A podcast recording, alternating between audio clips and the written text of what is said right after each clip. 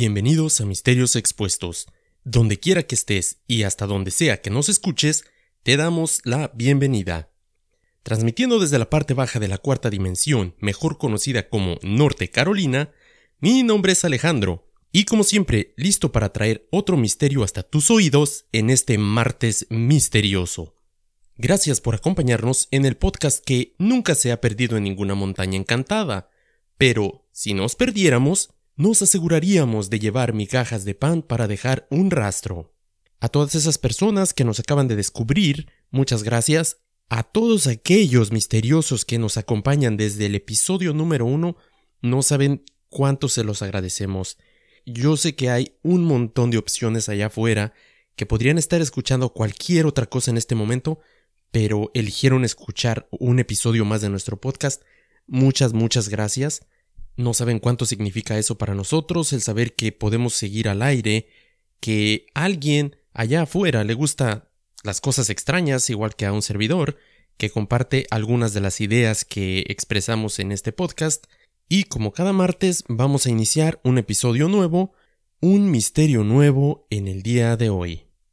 Ubicado en el estado de Vermont, en la parte noreste de los Estados Unidos, se ubica una zona montañosa rodeada de gran misterio y leyenda.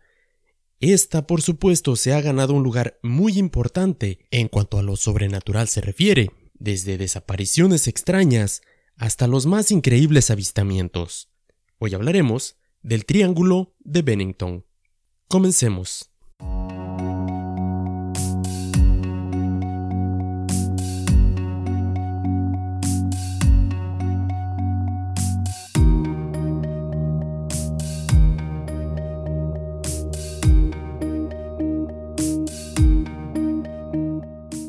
Los seguidores del folclore y los aficionados a lo paranormal ciertamente están familiarizados con el Triángulo de las Bermudas, y tal vez incluso con el Triángulo de Bridgewater del suroeste de Massachusetts.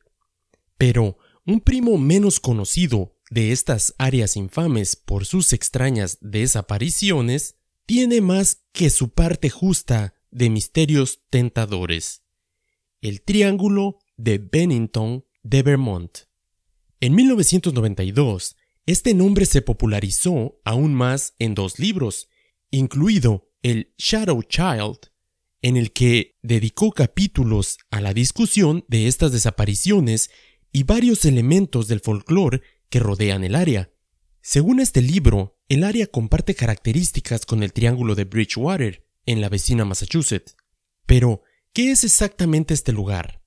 Creo que en este momento un poco de introducción nos vendría bastante bien. En el sur de Vermont, al noreste de Bennington, se encuentra una increíble área de travesía. Es una vasta área, aproximadamente 36 millas cuadradas, de desierto ininterrumpido, con 12 picos de más de 3.000 pies de elevación. La pieza central es la montaña de Glastonbury, a 3.747 pies, Principalmente ocupado por el bosque nacional Green Mountain, este es un tramo de desierto sorprendentemente grande para el estado de Vermont. Su nombre proviene de su montaña más grande y el pueblo fantasma que solía estar allí. También llevaba el mismo nombre, debo de mencionar. Gracias a uno de los libros que mencioné al principio y a los extraños sucesos que han ocurrido en este lugar, el Triángulo de Bennington se ha situado como los lugares de mayor misterio en los Estados Unidos. Y es que, la verdad, el abanico de sucesos extraños de esta zona es bastante amplio, cubriendo desde desapariciones misteriosas, extraños avistamientos y desde luego sin olvidar el folclore de los nativos americanos que habitaron esta zona por generaciones. Pero vamos por partes. Y comencemos obviamente por el principio. Y esto nos lleva a la misma fundación del pueblo de Glastonbury.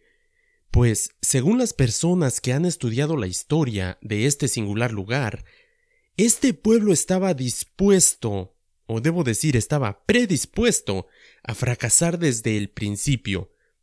¿Y a qué me refiero? Una serie de eventos que cualquier persona con más de tres dedos de frente hubiera podido ver, llevó a este pueblo a un fracaso terrible. La ciudad de Glastonbury fue trazada en 1761 por el acaparamiento de tierras de Benning Wentworth, gobernador de New Hampshire. Esta persona, su idea principal era expandirse lo más posible hacia todas direcciones. Wentworth era todo un personaje, por decirlo menos. A su mando tenía la mayor cantidad de ciudades en el entonces inestable Vermont que podía tener, con la intención de desafiar provocativamente, dirían algunas personas de esos tiempos, a Nueva York, que también reclamaba las mismas tierras. Por supuesto, las subvenciones de Genworth se duplicaron con un esfuerzo bastante lucrativo, ya que se aseguró de reservar algo de terreno para él.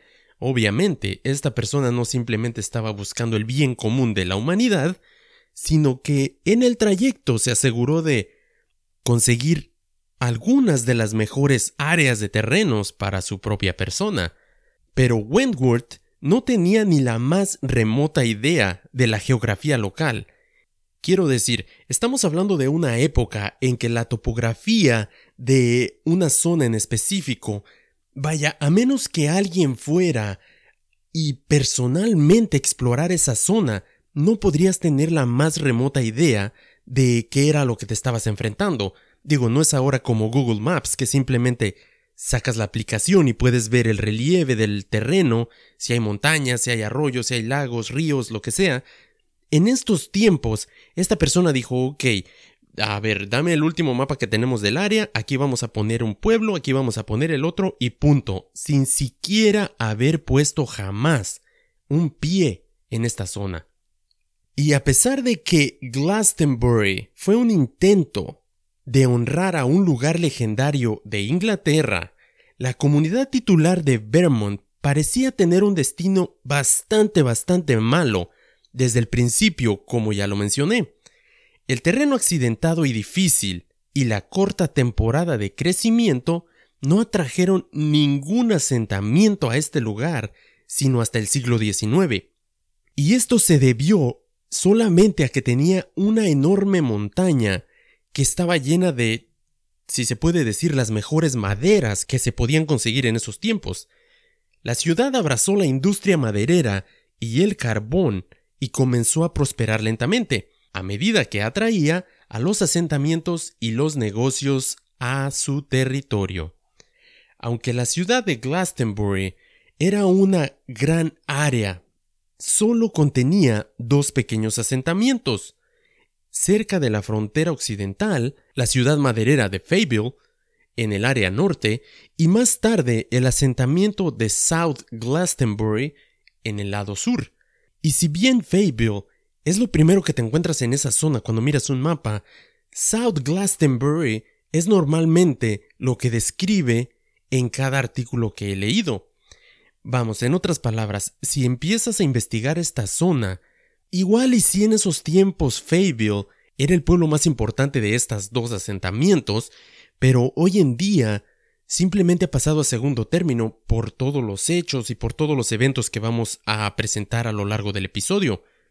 Las dos aldeas nunca estuvieron conectadas, y esto se debió a que el terreno montañoso entre ellas era tan empinado que nunca se construyeron caminos, aunque esta fue la idea desde un principio.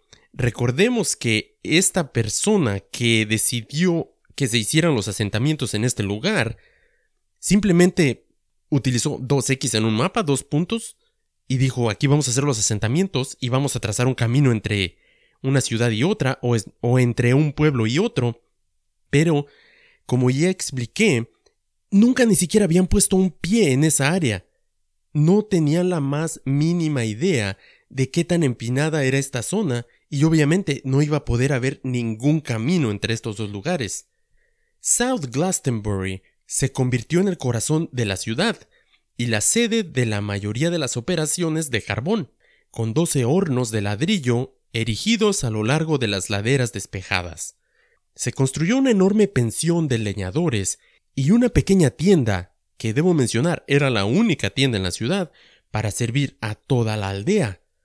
También se construyeron algunas casas, un centro de reuniones y una especie de escuela para los pocos niños que crecieron en ese lugar. La vida aquí fue bastante dura, por decirlo menos.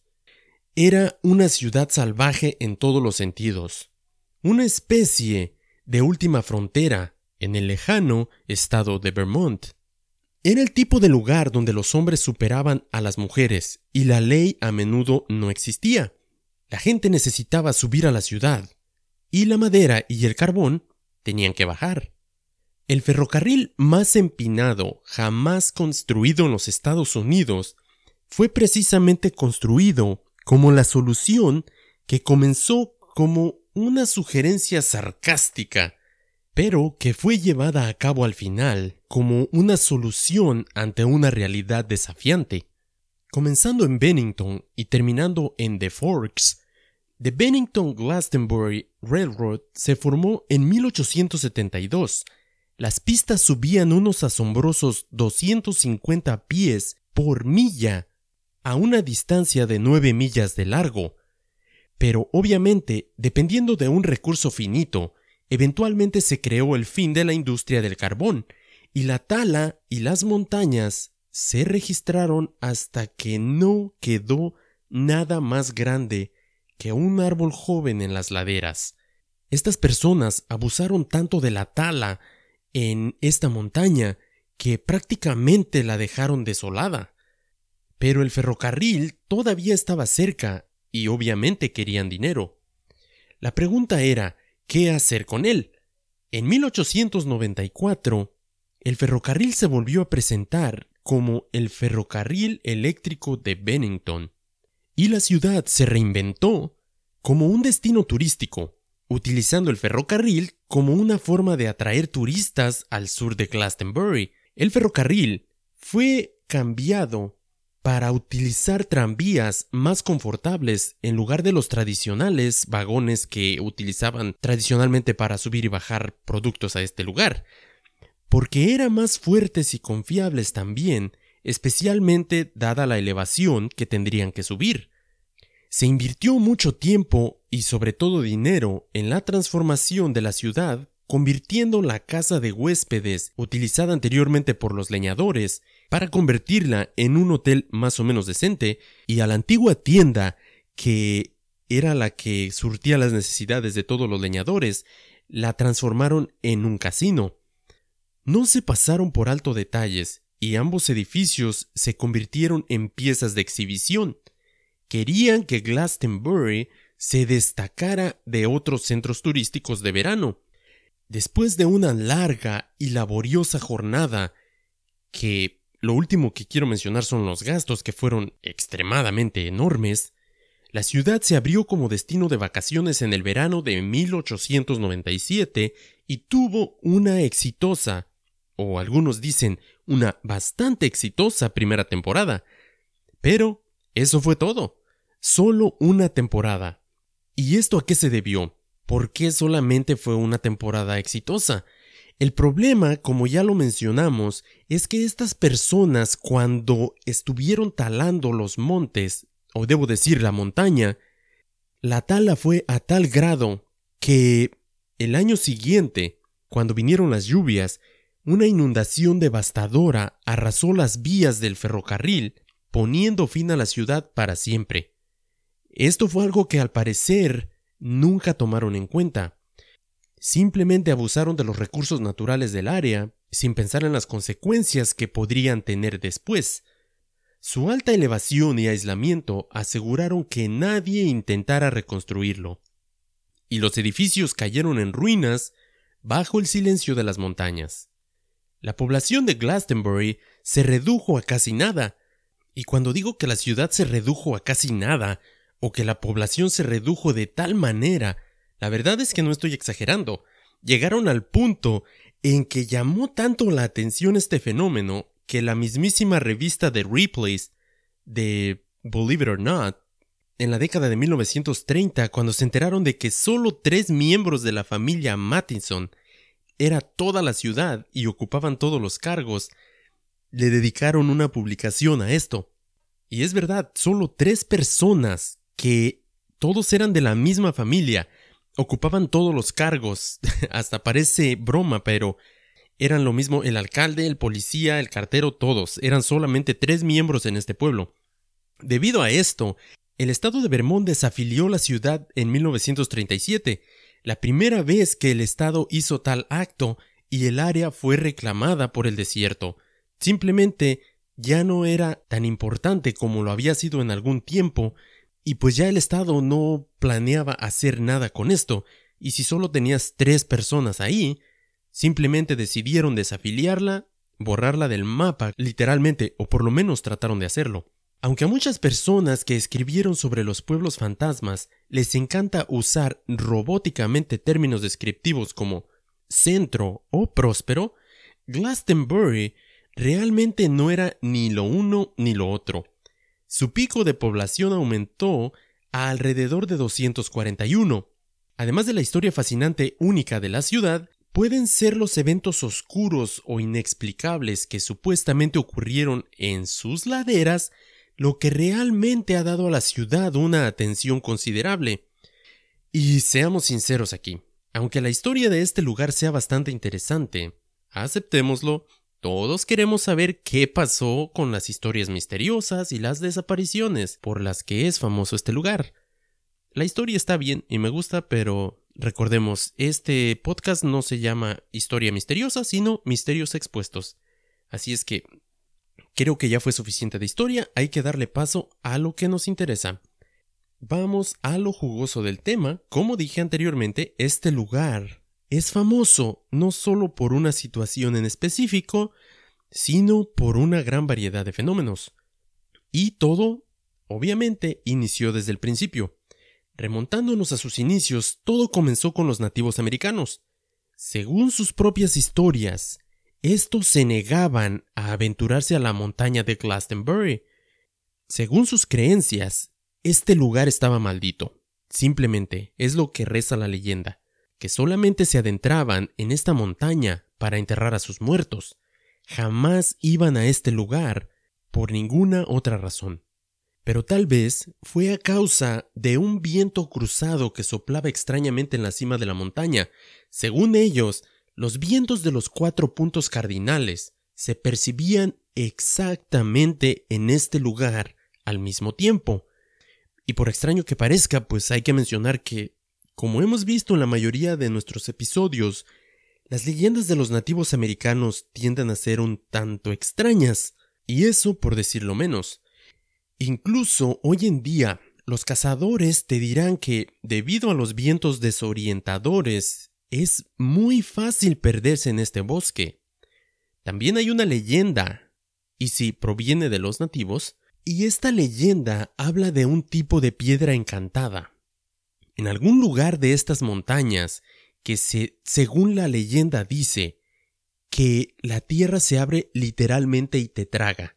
O bueno, no la tierra en sí, sino una extraña roca que es capaz de tragarse a un ser humano en segundos si éste llega a pararse sobre ella.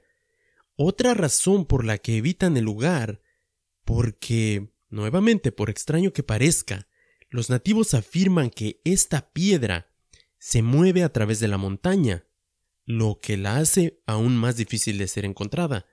Según ellos, un día puede estar en la cara norte de esta montaña y al día siguiente puede estar en el otro lado. Ya lo sé, ya sé lo que estás pensando. Vas a decir que estoy exagerando, pero en serio, lo estoy contando directamente de los récords que pude encontrar acerca de esta leyenda. Las rarezas continuaron cuando los primeros colonos llegaron al área. Ya conté la parte histórica, ahora estoy en el otro lado de la moneda, ¿ok? Llegaron al área y los relatos vagos y poco investigables hablan de sonidos extraños, ruidos y olores que vendrían de la montaña misma.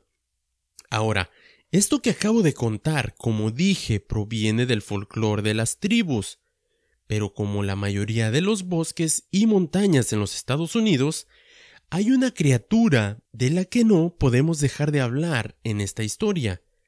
Durante más de dos siglos ha habido numerosos avistamientos de una criatura parecida a un pie grande en el área de la montaña de Glastonbury.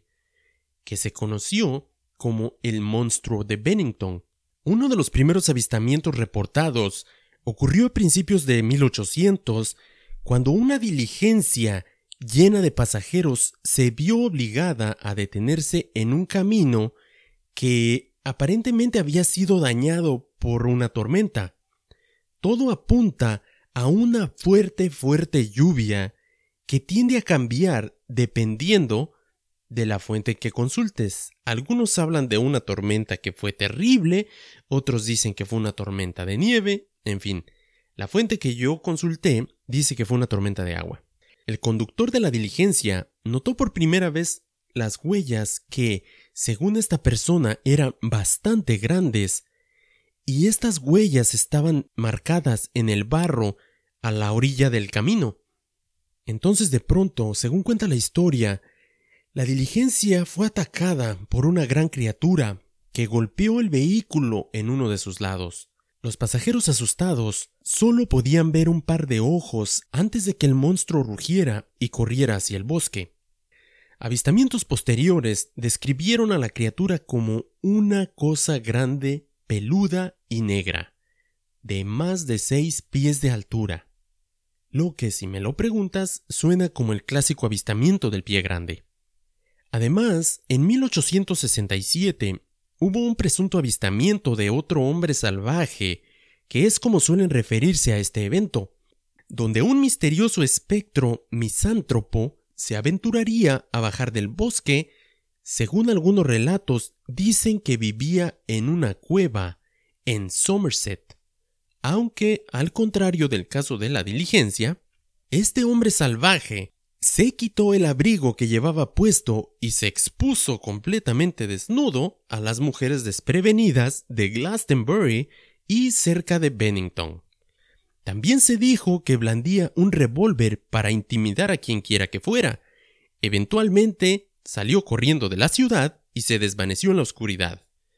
En otro evento por demás extraño, en el primer día de la primera temporada de cacería del estado de Vermont en 1897, John Harbord, de 40 años, un respetado residente de Watford, fue misteriosamente asesinado en un campamento de ciervos en Brickford Hollow, un área remota en las colinas al sur de Glastonbury.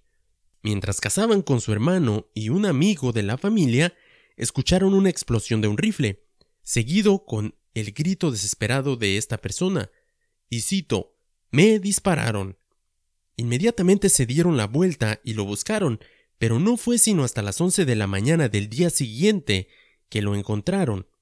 Sus piernas sobresalían por debajo de un árbol de cedro. Sin embargo, algo no estaba bien.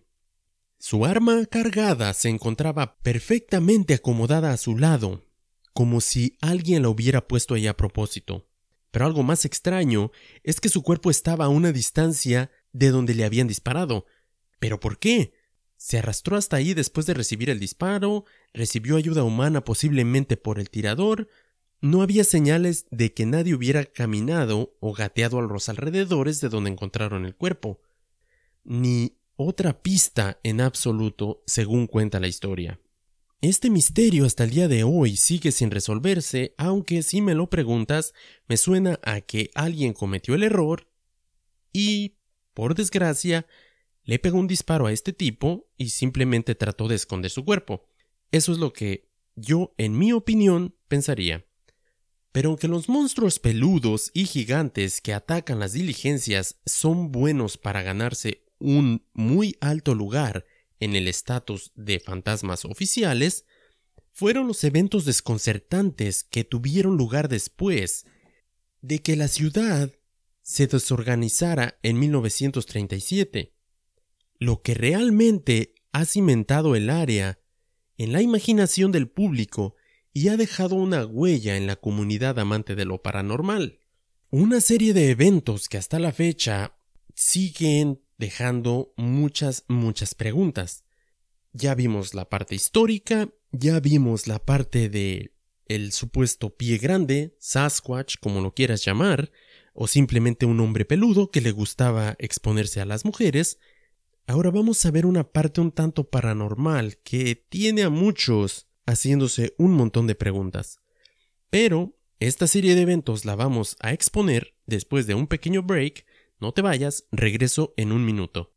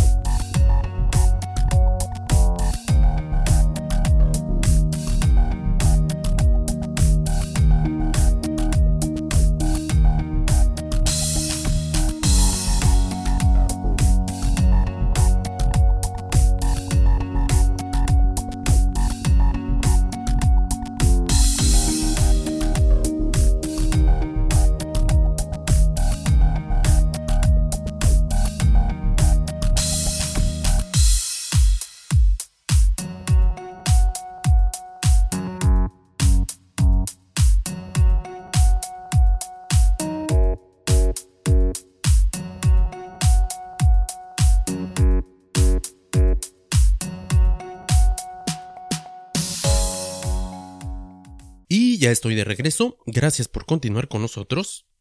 Como dije antes del break, si bien los hechos paranormales en el Triángulo de Bennington iniciaron con los nativos americanos y las increíbles historias, se han cimentado a través de los años con el declive del pueblo de Glastonbury, pero toda esta serie de eventos se pone aún más interesante.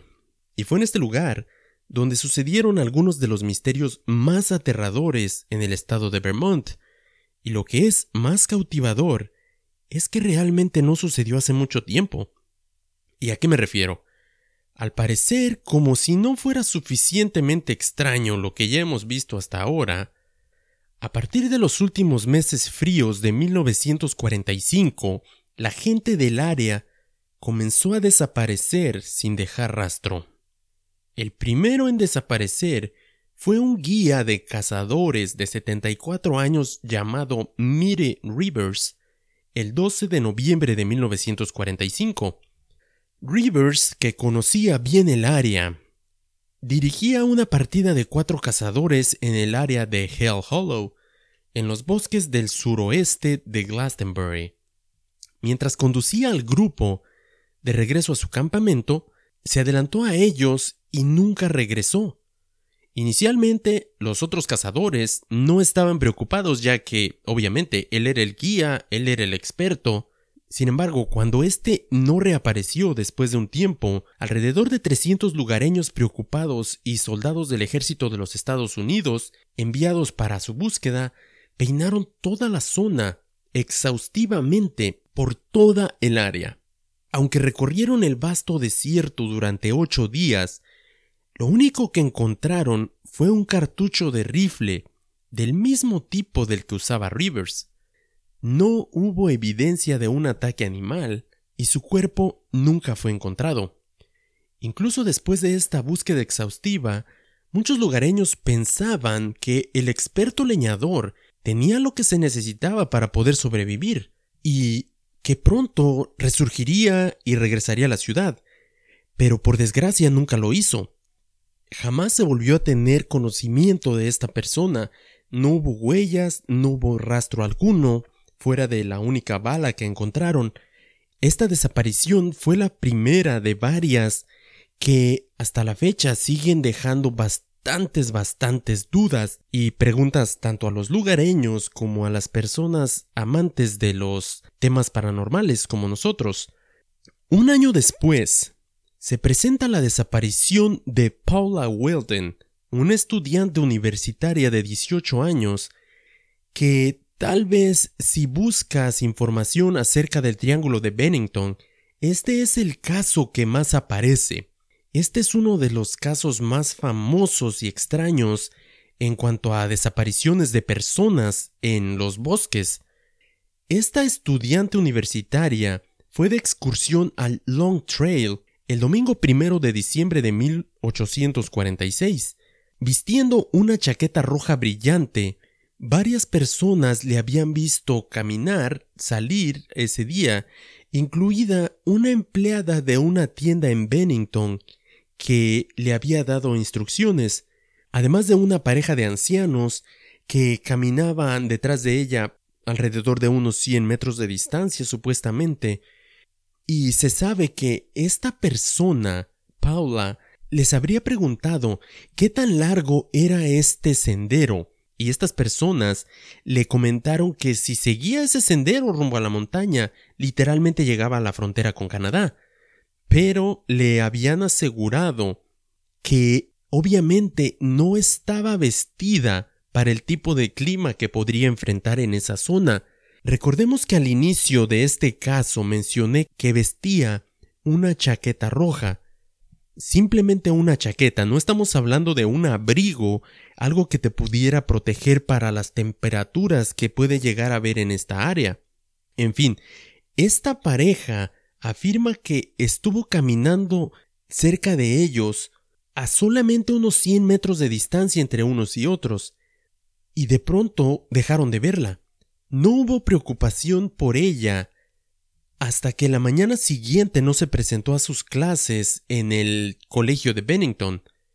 Posteriormente se realizó una búsqueda que incluyó a más de mil personas. Esta, además, apoyada por aviones y helicópteros del ejército estadounidense y en este caso hasta el FBI se involucró. Hubo una recompensa de cinco mil dólares para quien ayudara a encontrarla, pero pues está de más decir que eso nunca sucedió.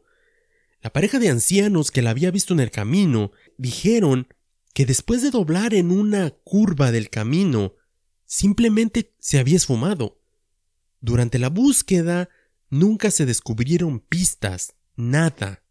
Algo extraño además, según la madre de esta persona, mencionó a las autoridades que en la última comunicación que tuvo con ella, Paula sonaba extraña y le dijo a su madre que no iría a visitar a la familia para los días festivos, aludiendo simplemente a que algo inesperado se había presentado. Supuestamente el plan inicial de esta persona era ir a pasar los días festivos me imagino que Navidad, con su familia, y de buenas a primeras simplemente dijo que algo había pasado y que no iba a poder ir. Después de este por demás extraño suceso, exactamente tres años después de la desaparición de Paula Walden, James Tedford desaparece el día primero de diciembre de 1949. Tedford era un veterano que vivía en un asilo eh, llamado Bennington Soldiers Home, o la casa de los soldados de Bennington.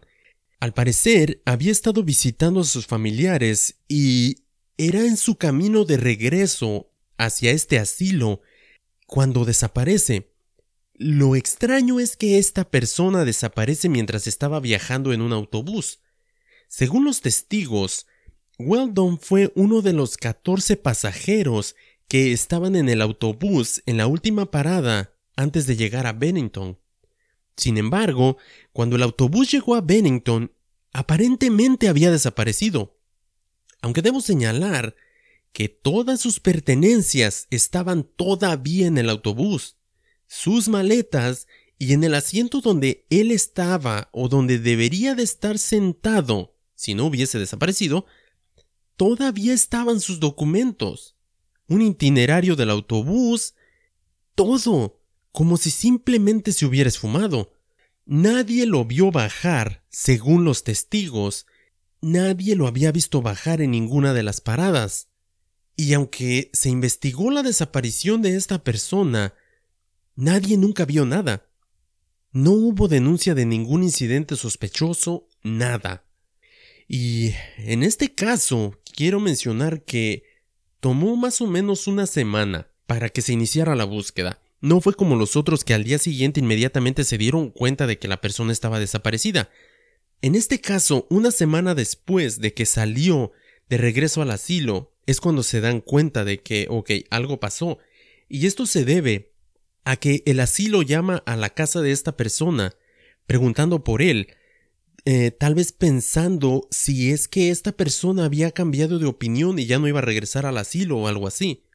Y es aquí donde la familia pues simplemente comenta a las personas del asilo que que esta persona ya había salido hace una semana con dirección a ese lugar, pero obviamente nunca llegó. es donde se inicia la búsqueda, que está de más decir que no dio ningún fruto.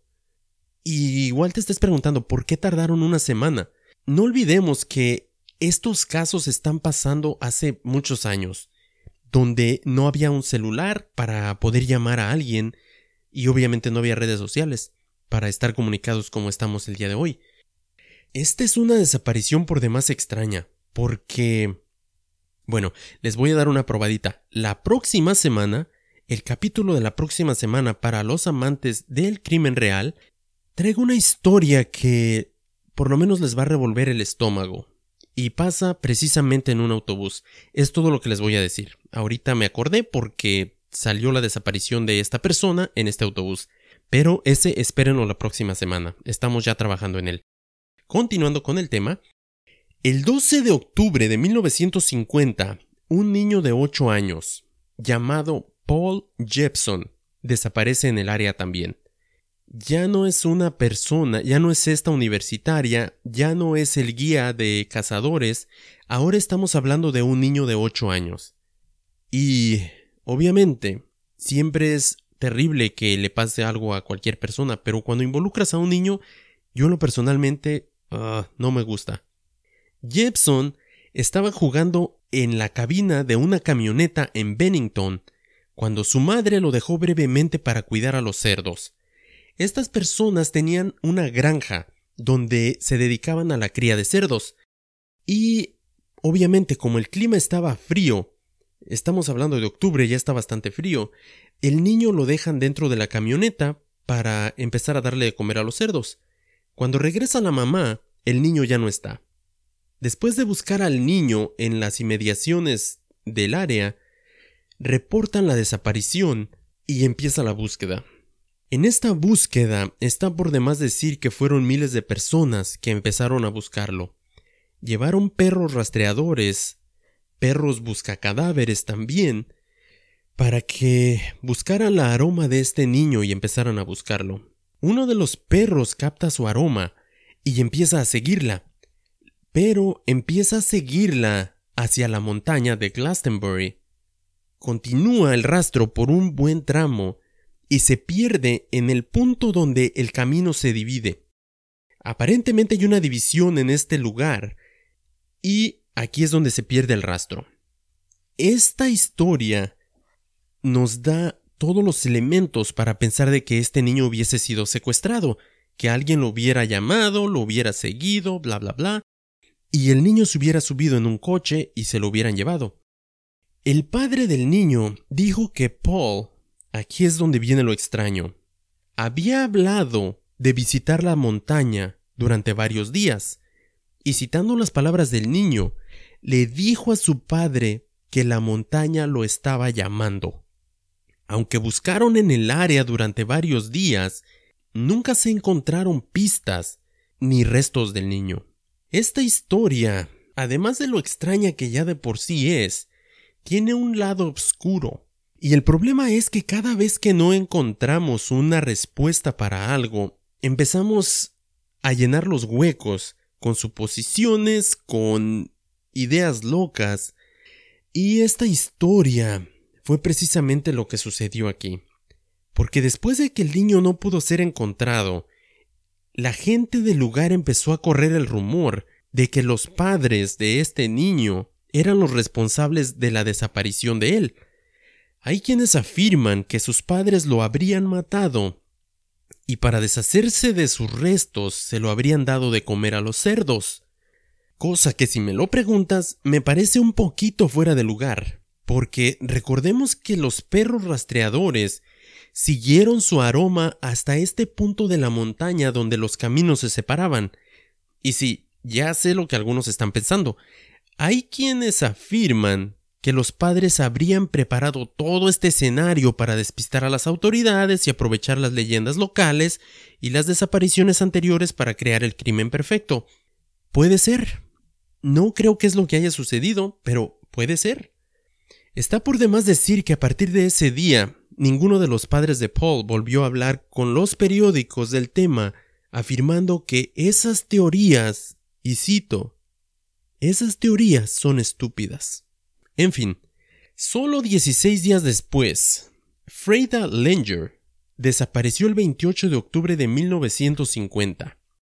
Ella y varios otros miembros de la familia estaban acampando en el bosque cerca de la montaña de Glastonbury.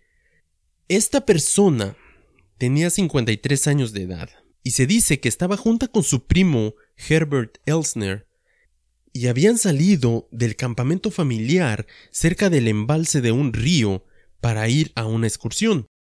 Sin embargo, cuando estaban a unos cientos de metros de su campamento, esta persona se resbala y cae en el arroyo, empapando su ropa y sus zapatos. Ah, recordemos, ya lo mencioné, es octubre, ya está frío. ¿Qué es lo que pasa? Esta persona queda empapada y le pide a la otra persona que la acompañaba que la esperara un momento para regresar a cambiarse de ropa. Después de que esperan un momento por ella, pues simplemente van a ver qué pasa, por qué no ha regresado, simplemente fue a cambiarse de ropa. Esta persona ha desaparecido, no la encuentran tampoco. No había regresado al campamento, según las personas que estaban ahí, nunca llegó. Aparentemente había desaparecido a plena luz del día. Y, como dije, estaba a unos cientos de metros de ahí. En las próximas semanas, varios grupos de búsqueda que incluyó a unas 400 personas no miles, como en el caso anterior, lo que me parece extraño, aunque, bueno, recordemos que la otra desaparición era de un niño. No estoy diciendo que una vida valga más que otras, pero hay casos que llaman más la atención que otros. En fin. 400 personas compuestas por policías, voluntarios, bomberos y soldados, así como aviones y helicópteros, la buscaron, pero no encontraron nada. La búsqueda se cancela, pero al contrario de todos los otros casos de los que acabo de hablar, este tiene un giro inesperado. ¿Y a qué me refiero? ¿Qué es lo inesperado en este caso? Siete meses después, el 12 de mayo de 1951, su cuerpo es encontrado cerca del embalse del Somerset, en un área que previamente había sido extensamente registrada. Recordemos, hay grupos, hay perros rastreadores en todos lados y no había habido nada. Pero, como en muchos casos, simplemente no hay más que remontarnos al episodio de desapariciones misteriosas, que si no lo has escuchado, pausa este, o cuando termines de escuchar este, ve y escúchalo, bastante interesante, en los que muchas veces, después de que alguien se extravía, van los grupos de búsqueda y no hay nada en ese lugar. Por alguna extraña razón, cuando luego encuentran los cuerpos, están precisamente en los lugares que ya todo mundo había buscado. ¿Por qué? Aunque voy a comentar una teoría que escuché en otro podcast de crimen real que sigo muy de cerca, mencionaba el hecho de que tal vez ese es el mejor lugar para esconder un cuerpo, y tiene sentido, porque si alguien ya buscó en esa área, quien quiera que haya asesinado a, alguna víctima simplemente puede ir a tirar el cuerpo ahí, donde obviamente ya buscaste, ya no vas a ir a buscar nuevamente. Y tiene bastante sentido eso. Volviendo a nuestro caso, debido a la descomposición de los restos de esta persona, no se pudo determinar la causa de muerte. El caso permanece sin resolver hasta nuestros días, pero lo extraño, una vez más, por si no lo he mencionado una cantidad suficiente de veces, es que se menciona que debido a cómo estaba la maleza y el estado de los restos, alguien tenía que haberlos puesto ahí recientemente, no simplemente que la habrían matado o que murió en ese lugar, sino que alguien debió haber movido los restos, pero estamos hablando de restos que estaban terriblemente descompuestos lo que hubiera creado una mayor descomposición o desmembramiento de los de las extremidades de este de esta persona, de esto de este cadáver, y cosa que no lo mostraba este cuerpo. Muy muy extraño. Aunque no se han encontrado conexiones directas que unan a unos casos con los otros, aparte del área geográfica y el periodo de tiempo, algunos afirman que estas desapariciones fueron obra de un asesino en serie. Y tal vez algunos de ustedes ya lo estén pensando, ok, estas personas están desapareciendo en el mismo lugar. alguien tiene que estar llevando a cabo estos crímenes.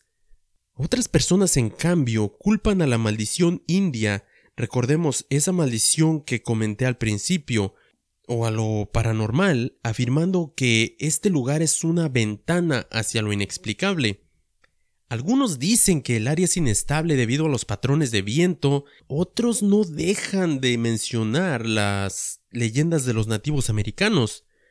La parte de Bigfoot mm, no lo creo lo suficiente. Creo que esta parte es posible que esté allá afuera, tal vez. Me encantaría que así fuera, aunque como muchos dicen, solamente hasta que tengamos un cadáver nos vamos a dar cuenta o vamos a encontrar 100% la prueba de que estaba ahí. No lo sé. No creo que haya sido Bigfoot, pero lo paranormal es posible, aunque la idea del asesino serial no suena tan descabellada.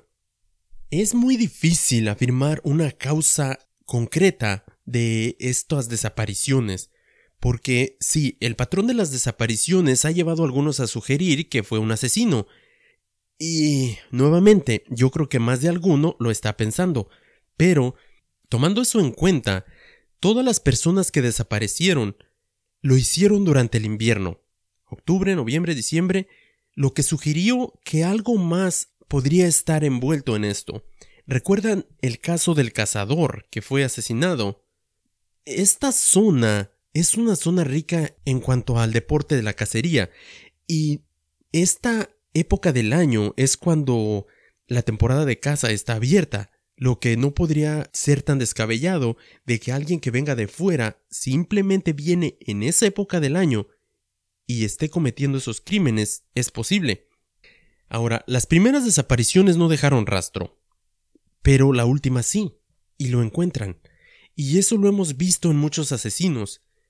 Empiezan muy limpios, cuidan mucho la escena del crimen, pero con el tiempo se vuelven flojos, y eso ha pasado una y otra vez empiezan a dejar huellas. Hay quien dice que al final tratan simplemente de que los capturen, pero bien sea una cosa o la otra, la verdad es de que empiezan muy muy limpios, muy muy cuidadosos de todo y luego simplemente se vuelven flojos.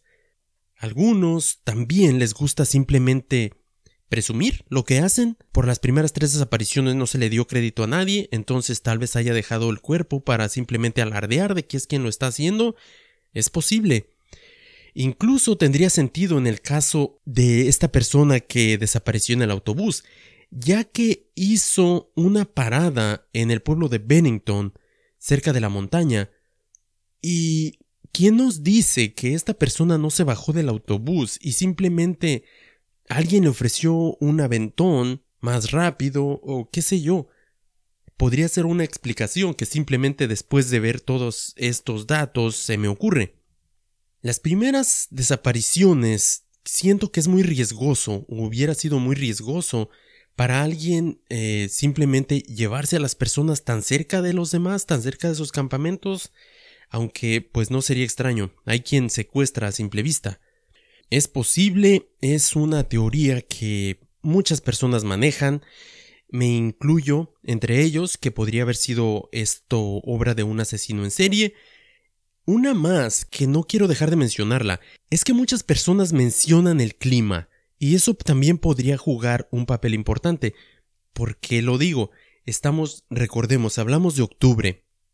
Está frío. La persona que desapareció, que mencionamos que, son, que simplemente llevaba una chaqueta, pudo haber sucumbido a la intemperie pudo haber sufrido hipotermia, pudo haber muerto de eso. La otra persona que cayó en el, en el arroyo, que tenía la ropa empapada, ¿también le pudo haber sucedido lo mismo? Es posible. Recordemos que esta zona era un área de leñadores, donde bien pudo haber habido huecos en la tierra, pudo haber habido minería, porque se extraía todo tipo de cosas de este lugar. No lo sé. Es un tema que deja muchas, muchas preguntas, como la mayoría de los temas que presentamos aquí. Me pareció interesante traerlo a la luz y, eh, obviamente espero que lo hayas disfrutado. No sé cuál es tu teoría de lo que pasó. ¿Crees que fue un asesino serial? ¿Crees que simplemente sucumbieron a los elementos? ¿Crees que fue Sasquatch? ¿O cuál es tu teoría? ¿Crees que haya sido la roca de las leyendas de los nativos americanos? Hay muchas, muchas opciones allá afuera, pero por desgracia no se ha podido comprobar ninguna. Déjame saber qué es lo que tú piensas, cuál es tu opinión. Puedes enviarme un correo electrónico a misteriosexpuestospodcast.gmail.com Puedes hacerme llegar tu opinión mediante un mensaje directo a nuestra página de Facebook en Misterios Expuestos Podcast. Dale like, haz crecer nuestra comunidad misteriosa y como siempre no olvides compartir nuestros episodios, recomiéndanos a alguno de tus conocidos, tus compañeros de trabajo, tu familia, cualquier persona que le gusten esos temas extraños. Sigamos haciendo crecer esta comunidad misteriosa. Y como lo dije antes, te espero el próximo martes. Un poco de crimen real viene en camino. No te lo pierdas. Como siempre, mi nombre es Alejandro. Te espero en el próximo episodio. Hasta la próxima.